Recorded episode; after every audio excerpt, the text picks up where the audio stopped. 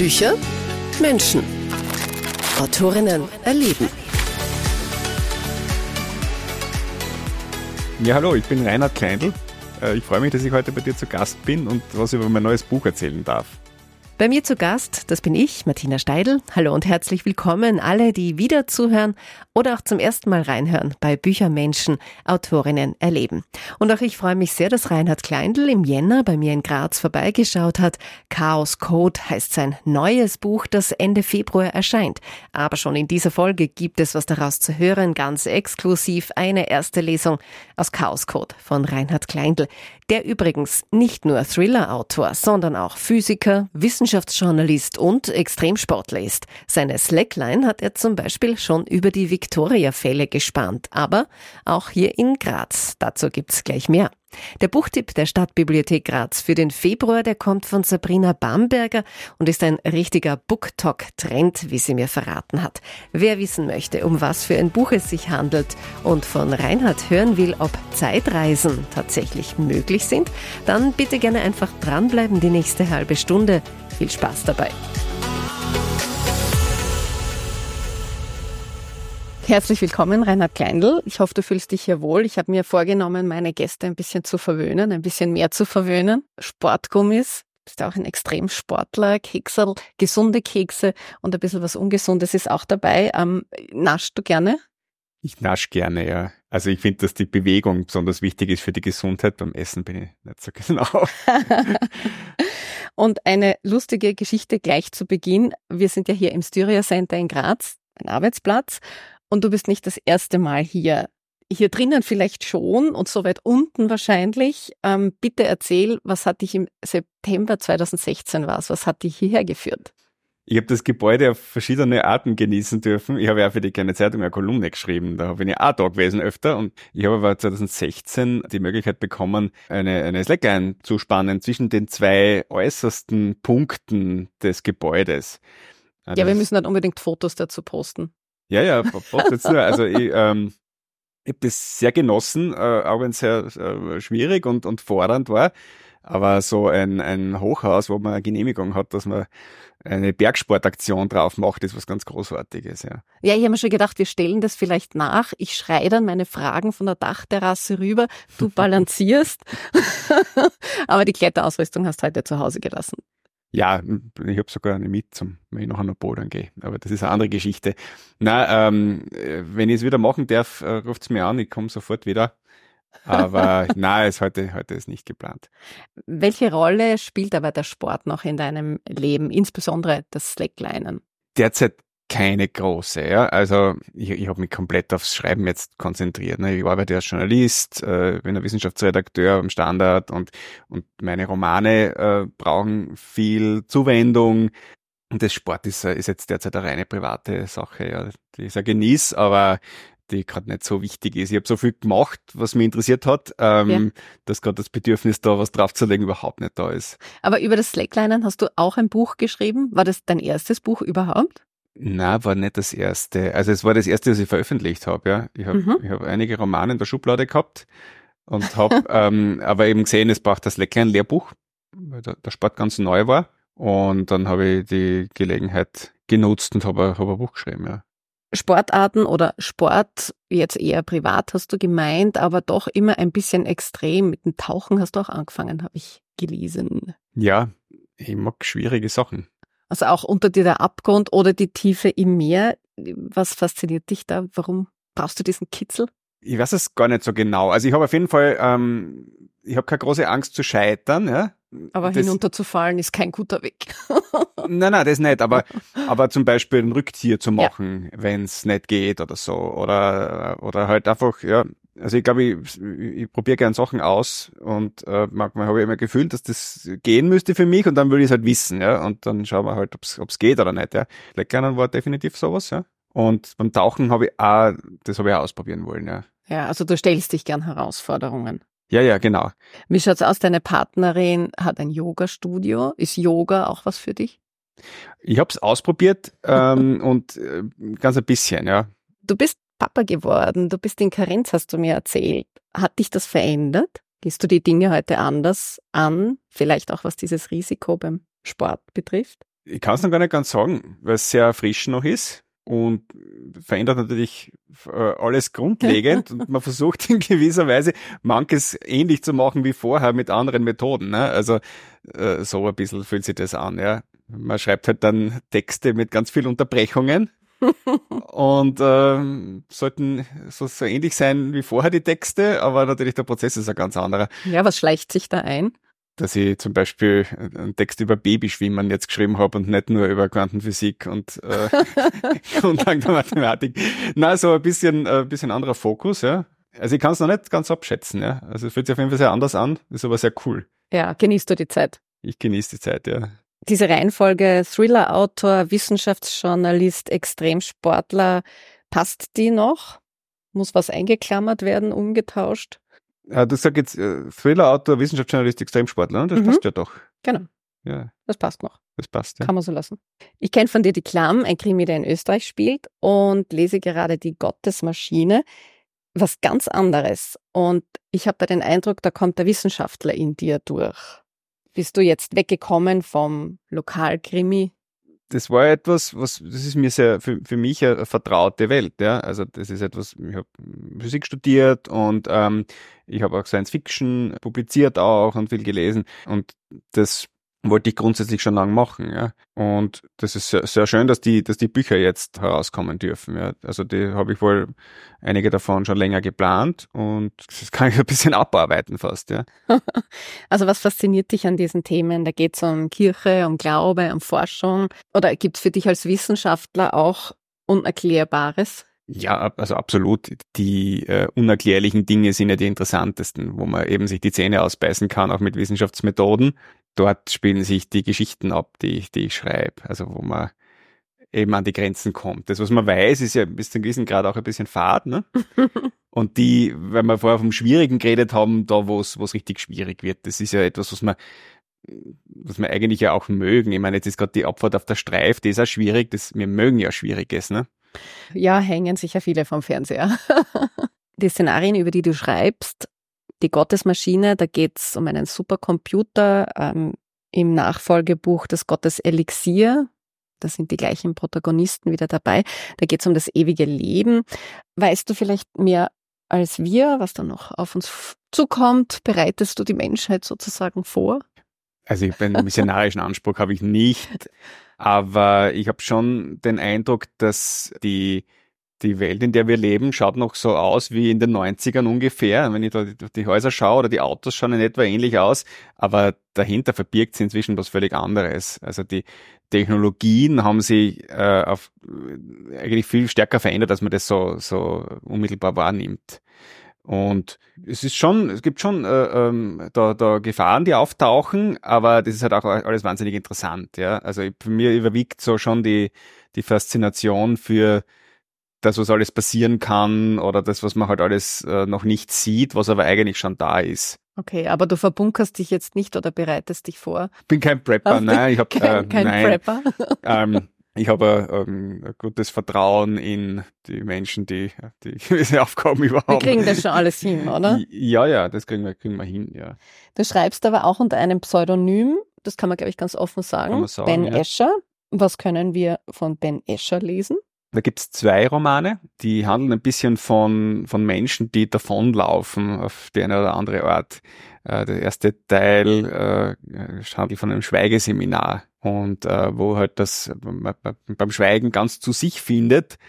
Und ich habe mir halt die Frage gestellt, vielleicht will man gar nicht so zu sich finden oder vielleicht sind da Dinge, die man die man verdrängt hat, die, die gar nicht so cool sind, die man, ja, die auch gefährlich sein können. Mhm, das Verstörende Finden zu sich selbst. Ja, so in die Richtung. Der zweite Teil ist auch vom, dort ist es ein, äh, eine Firma, die bieten ihren äh, Mitarbeiterinnen und Mitarbeitern an, dass sie in Zelten schlafen nachts und dort betreut werden und ein bisschen so Outdoor-Trainings auch machen und tagsüber im Büro arbeiten. Und äh, im Wald findet man auch zu sich selbst und mhm. das kann halt auch irgendwie dann, ja, wenn man sich mit seinen Ängsten konfrontiert, vielleicht kommen da Sachen auf, die man gar nicht äh, genau so genau wissen wollte. Ja.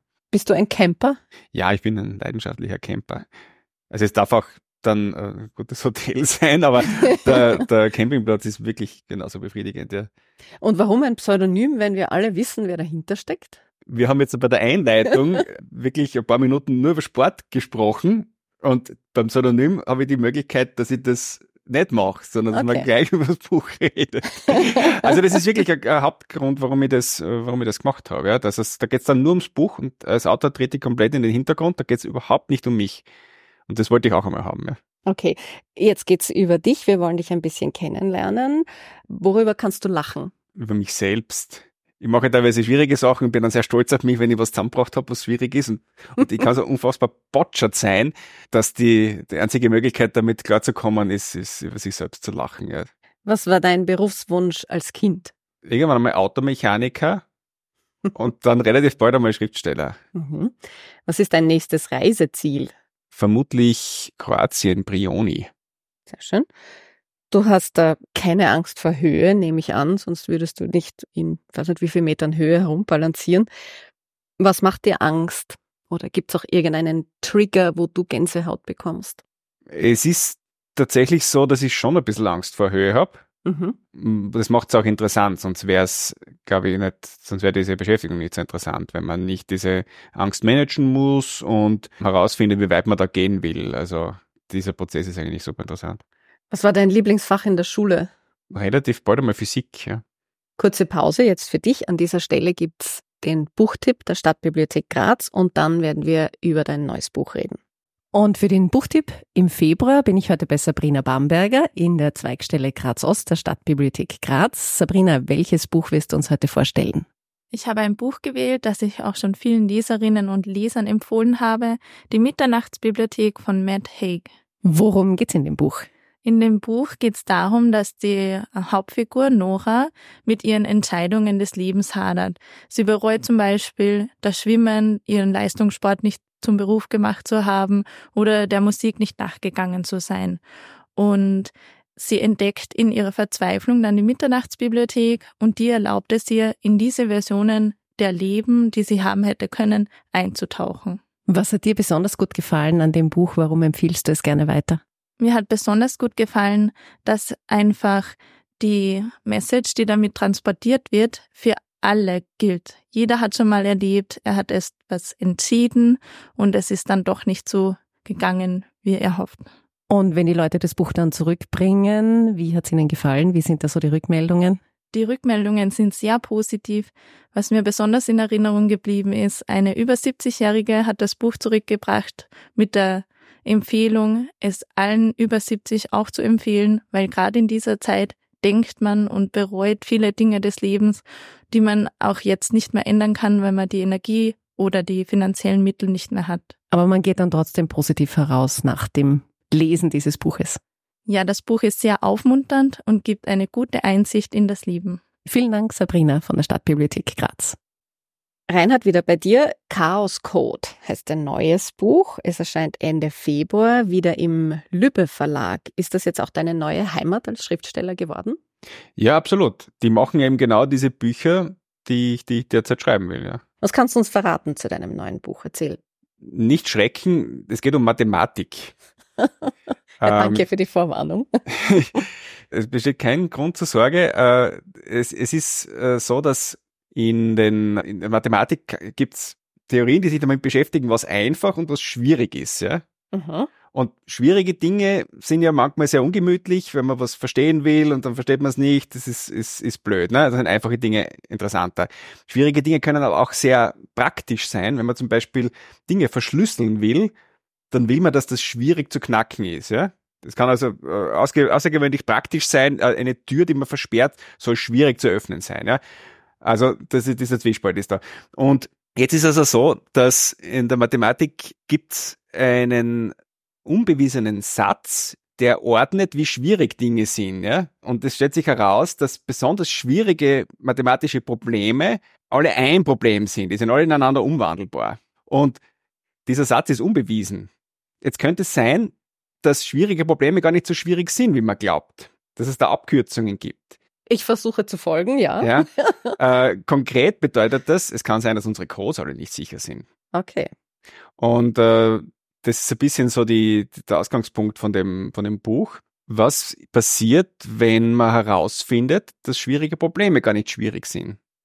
Dass es da eine Person gibt, die einen Beweis gefunden hat, dass äh, man schwierige Probleme in einfache Probleme umwandeln kann. Und was würde da passieren? Ja, das wäre eine große Veränderung der Welt. Und ja. ähm, da gibt's in der, in der Mathematik gibt's ein paar so, so Dinge, die so vergraben sind, die man, von denen man wenig hört und die aber sehr große Auswirkungen haben, wenn sie dort was tut. Ne? Also sehr lang alles ruhig, aber wenn dort was passiert, dann, dann verändert die Welt auf einem Schlag.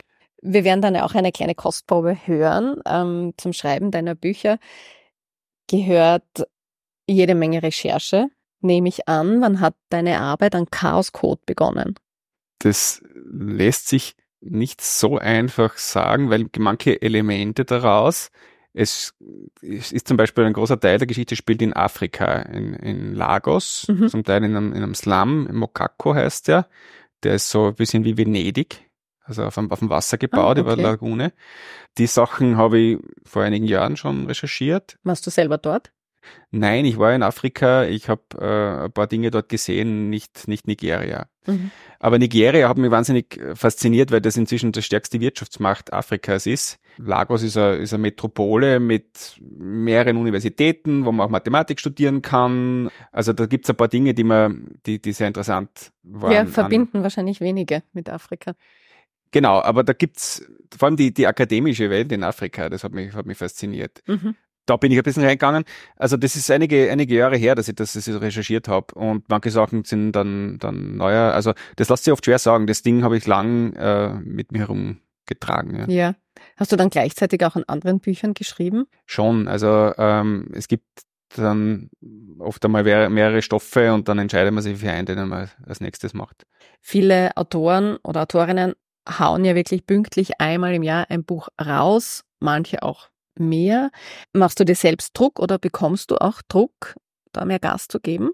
Nein, der Druck kann ich mir selber machen, wenn ich, wenn ich möchte. Ähm, das muss man sich ausreden, wann man, wann man ein Buch herausbringt, wie viel Zeit man braucht. Natürlich zu dem Zeitpunkt, wo man dann das geplant hat und ausgeredet hat mit dem Verlag und mit den Agenten, sollte man natürlich dann das liefern. Da kann Stress entstehen, aber na, das ist ein, also ich habe keinen genauen Plan, wann die nächsten Bücher immer erscheinen, aber es drängt mich dann, dass ich halt das nächste angehe. Schreibst du ganz diszipliniert jeden Tag? Ähm, in manchen Phasen schon, ja. Also da gibt's Phasen, wo man so ein bisschen sich treiben lässt und halt ausprobiert. Und dann gibt's Phasen, wo man dann schon weiß, wo man genau hin will und wo man schauen muss, dass sich das alles ausgeht. Ja, ja also wie, wie vereinbarst du das Schreiben jetzt auch mit dem Familienleben, mit dem Alltag? Das ist schon viel Kreativität dabei, dass man halt irgendwo in Lücken, die sich auftun, halt. A la Chaos-Code. Ja, ja, ein bisschen, ja. Magst du eigentlich die Bücher von Dan Brown, der ja auch Glaube und Wissenschaft irgendwie zusammenführt, oder auch Mark Ellsberg, der ja über reale Themen wie Blackout oder jetzt auch Celsius, da schreibt er über den Klimawandel. Liest du sowas? Ja, ich mag die sehr gerne auch, die Bücher, ja. Ja. Was liest du sonst so? Wissenschaftsliteratur auch, Sachbücher? Natürlich, aber die Wissenschaftsliteratur, die, die, das kenne ich nach Dingen, die, die ich ja. brauche. Ja, also, aber sonst lese ich natürlich Spannungsliteratur auch gern, aber auch von äh, Kolleginnen und Kollegen lese ich Sachen und dann will man sich auch herausfordern mit ganz was anderem wieder. Also jetzt habe ich gerade eine Phase, wo ich Science Fiction wieder mehr lies. Das habe ich jahrelang gar nicht gelesen. Also das ist immer so. Jetzt kommen dann Kinderbücher dazu. Kinderbücher. Die Bledermaus traut sich nicht raus nachts. Ähm, na, ähm, also das muss nach Bauchgefühl, das, das muss so irgendwie von innen irgendwie kommen. Ich bin mittlerweile ein schlechter Physiker, das hast du in einem Interview mal gesagt, weil du inzwischen mehr Schriftsteller bist oder hast du Formeln vergessen? Ja, also realistisch gesehen, das Studium ist 20 Jahre her. Ähm, die habe mich seither mit, äh, mit Slacklinern und mit äh, Wissenschaftsjournalismus beschäftigt und mit dem Schreiben von Romanen. Also ja klar, man, ist, äh, man darf da keine zu hohen Ansprüche stellen. Für, für meine Arbeit ist es super, die Basis zu haben. Mhm. Und der Rest muss man, ja, also einfach muss man auch nicht unbedingt jetzt äh, mittendrin im Fach sein für jedes Thema, ja. Ja. Und fällt dir das dann auch leicht, dass ähm, für ja, für den Normalleser zu übersetzen? Ja, ich glaube, das fällt mir nicht so schwer. Also, das ist halt das, was mir wahnsinnig Spaß macht, ja. Also so die, weil das ich das, ich das unmöglich finde, wenn sowas nicht zugänglich ist, ja. Also auch so, je mehr es dann Richtung Elfenbeinturm geht und wenn, wenn, also das muss man bis zu einem gewissen Grad verstehen können. Das will ich mhm. nicht einsehen, dass das nicht geht. so irgendwie, ja. Hör zu. Na, sondern ähm, erklär's ordentlich, ja? Ja. Sind Zeitreisen möglich? Das frage ich für die Gudrun Wiese, die von Sommerfrische Anfang 1900 träumt. Ah, das ist lustig. Es passt zu meiner Lesestelle. Zeitreisen sind möglich. Und zwar Zeitreisen in die Zukunft sind möglich. Aha. Das ist Relativitätstheorie. Wenn man sich bewegt, vergeht die Zeit langsamer. Wenn die Zeit langsamer vergeht für einen selber, reist man in die Zukunft. Okay, also machen wir das quasi täglich, wenn, wenn wir mit der U-Bahn fahren, ja, mit, mit, der, mit der BIM. Äh, sehr, sehr, sehr, sehr kleine äh, kleine Sprünge, kleine Sprünge, kleine ja. Zeitsprünge. In Chaos Code geht's um Mathematik, das hast du schon angekündigt. Da krieg ich übrigens Gänsehaut. Du hast aber versprochen oder sagst, man muss sich jetzt nicht auskennen, äh, man muss sich nicht vorbereiten, nachlernen, YouTube-Erklärvideos von Lehrer Schmidt anschauen, den ich übrigens sehr empfehlen kann. Und du hast auch gesagt, Physik war auch bald mal dein Lieblingsfach. War das schon immer so, wirklich? Wann hat das begonnen, dass dich das interessiert, Mathematik, Physik? Ja, schon in der Schule. Ich hätte Zeit lang auch gern Philosophie studiert, aber eben Physik war dann, das ist ja das, was in den Büchern so ein bisschen mitschwingt. Das sind Dinge, die, die recht technisch sind, aber die sehr große Auswirkungen auf unser Leben haben können, ja. Oder auf unser, auf unsere Wirklichkeit. Äh, also, äh, das hat mich, das hat mich interessiert, wenn etwas, ja, halt wirklich äh, der Bezugspunkte zu unserem Leben hat, die nicht ganz so offensichtlich sind. Erklär es richtig, hast du vorhin gesagt, hast du gute Lehrer gehabt oder Lehrerinnen, die das auch gut erklärt haben? Habe ich gehabt, ja. Ja. Die Gottesmaschine, zurück noch einmal zu dem Buch, wo ich gerade mittendrin bin. Ich habe aber natürlich am Ende reingelesen, mache ich immer. Und da steht, das ist hoffentlich kein Spoiler, zum Abschluss steht da, ist da eine Reihe von Großbuchstaben, das sind keine römischen Zahlen. Bekommst du da Fragen von den Leserinnen oder Lesern? Was genau bedeutet das? Können wir das hier und jetzt aufklären oder muss jeder das Buch lesen und dich dann anschreiben? Erklärst du es mir später, wenn die Mikros zu sind? Das ist ein Code. Das habe ich vermutet. Aber wie kann ja. man ihn dekodieren? Der Hinweis, wie man das macht, steht im, im Buch. Ah, dann muss ich die in Stelle. Der Geschichte. Noch, da bin ich noch nicht bei der Stelle. Es gibt auf meiner Website mhm. einen Post, der eine Passwortabfrage hat. Sehr spannend. Und dort muss man den Code eingeben, den richtigen. Sehr spannend. Also wurde ja. schon gelöst. Wurde äh, schon gelöst, ja. Dort gibt's dann ein, ein, etwas zu holen, ja. Aha. Muss ich unbedingt dringend weiterlesen dann später. Ähm, wir plaudern jetzt schon ziemlich lang. Ich bin jetzt gespannt schon auf eine ganz exklusive erste Lesung aus deinem neuen Buch Chaos Code. Ende Februar erscheint. Wo wirst du da einsteigen? Welche Stelle werden wir von dir hören? Ich werde den Prolog lesen. Im Prolog. Ja. Bevor ich das mache, ich würde doch ganz gern ganz kurz mhm. erzählen, welche Figuren eben ja, bitte. sind. Die Figuren der Geschichte, das ist einmal eine Journalistin, die in Wien arbeitet, in einer Zeitungsredaktion und die früher so Investigativjournalismus gemacht hat und da äh, sich die Finger verbrannt hat und jetzt äh, nochmal neu anfangen will. Und ihr Partner wird dann ein äh, pensionierter Nobelpreisträger, ein emeritierter, der wahnsinnig unglücklich ist mit seinem Nobelpreis, weil er ihn für das völlig Falsche bekommen hat, für Wirtschaft nämlich.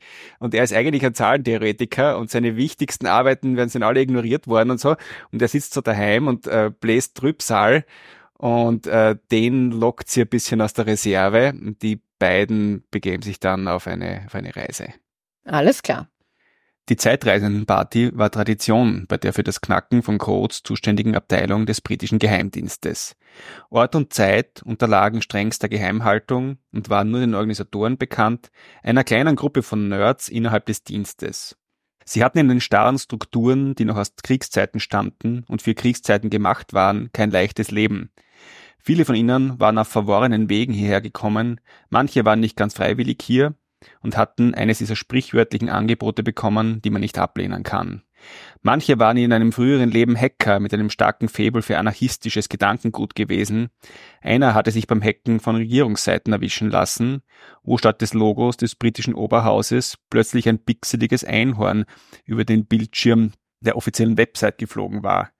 mit einem Regenbogenschweif aus dem AFTA.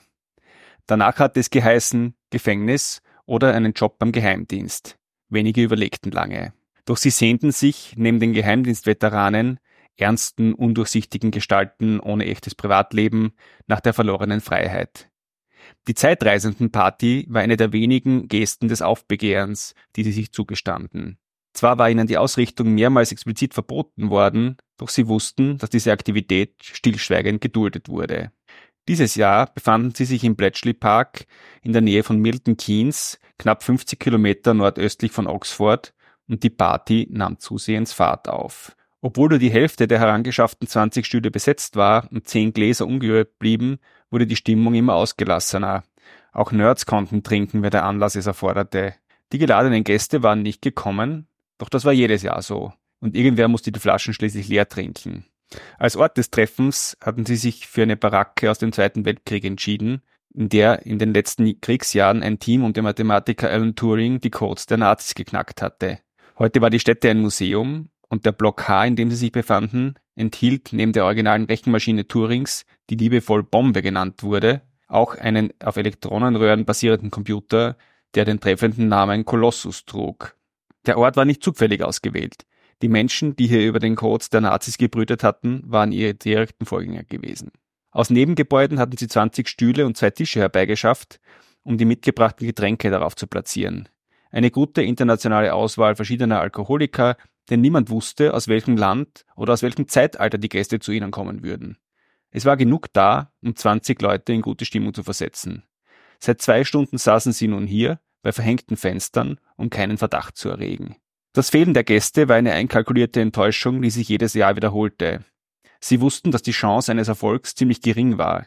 Das war auch so gewesen, als der legendäre Physiker Stephen Hawking erstmals eine derartige Zeitreisendenparty veranstaltet hatte.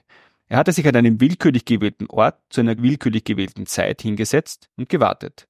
Erst nach dem Ende der Party hatte er die Einladung verschickt. So wollte er sicherstellen, dass nur Gäste kamen, die tatsächlich die Zukunft kannten und vorab wussten, dass er am Ende die Einladung verschicken würde. Seit dem Tod Hawkings wiederholten sie das Experiment jedes Jahr und stießen als Höhepunkt der Veranstaltung auf den großen Physiker an. Die Stimmung wurde immer ausgelassener, als ein Donnern sie zusammenzucken ließ. Sie hielten inne und lauschten. Das Geräusch schien von überall her gekommen zu sein, die ganze Baracke hatte gebebt. Da war es wieder, zweimal, dreimal. Die Blicke richteten sich zum Eingang. Nun war es klarer zu vernehmen gewesen, jemand hämmerte an die Tür. Vielen Dank. Chaoscode ist fertig. Wir warten auf die Erscheinung. Woran arbeitest du jetzt gerade? Sage ich noch nicht. Oh. Nein, das aktuelle fertige Buch ist immer das Schönste. Äh, man freut sich dann, dass es da ist und dass es endlich gelesen werden kann. Ja. Das nächste ist noch nicht wichtig. Ist noch nicht wichtig. Hast du dann auch Lesungen vor? Ich habe Lesungen vor. Machst du sowas gerne? Kommen dann die, die Leserinnen und Leser wirklich mit Fragen auf dich zu, auch aus der Physik? Ja, ich mache das sehr gerne und ich habe jetzt gerade für das Gotteselixier, das waren wahnsinnig lustige Lesungen, wo man so ein bisschen spekuliert gemeinsam, was ist möglich, was ist nicht möglich. Gibt's das überhaupt? Mhm. Das ist, werde ich diesmal auch wieder so machen. Ich würde sagen, dieser Podcast war kein Drahtseilakt. War sehr fein, mit dir zu plaudern. Das Wortspiel kommt übrigens nicht von mir. Mein Kollege Markus Terrant hat es äh, vorhin noch erwähnt, als ich erzählt habe, dass Reinhard Kleindl mein Gast ist. Es hat mich sehr gefreut, dass du hier warst. Danke. Ich werde mich voll dafür einsetzen, dass du wieder balancieren kannst, da in Graz im Styrer-Gebäude. Ich komme sofort. Freue mich schon auf Chaos Code und viel Erfolg weiterhin. Danke für die Einladung und viel Spaß mit dem Buch. Ein bisschen Geduld braucht's. Noch Ende Februar erscheint dann Chaos Code von Reinhard Kleindl. Bis dahin schaut unbedingt auf seiner Homepage vorbei und taucht ein in seine spannenden Artikel über neue Rätsel um Stonehenge oder mögliche Hinweise auf Leben im All. Wirklich sehr spannend. Ich sage danke fürs Zuhören. Dreht gerne bei der nächsten Folge wieder auf. Bilder, Updates und News zum Podcast, die findet ihr auf Instagram, Facebook oder auf der Website buichermenschen.at. Ich freue mich. Bis dann.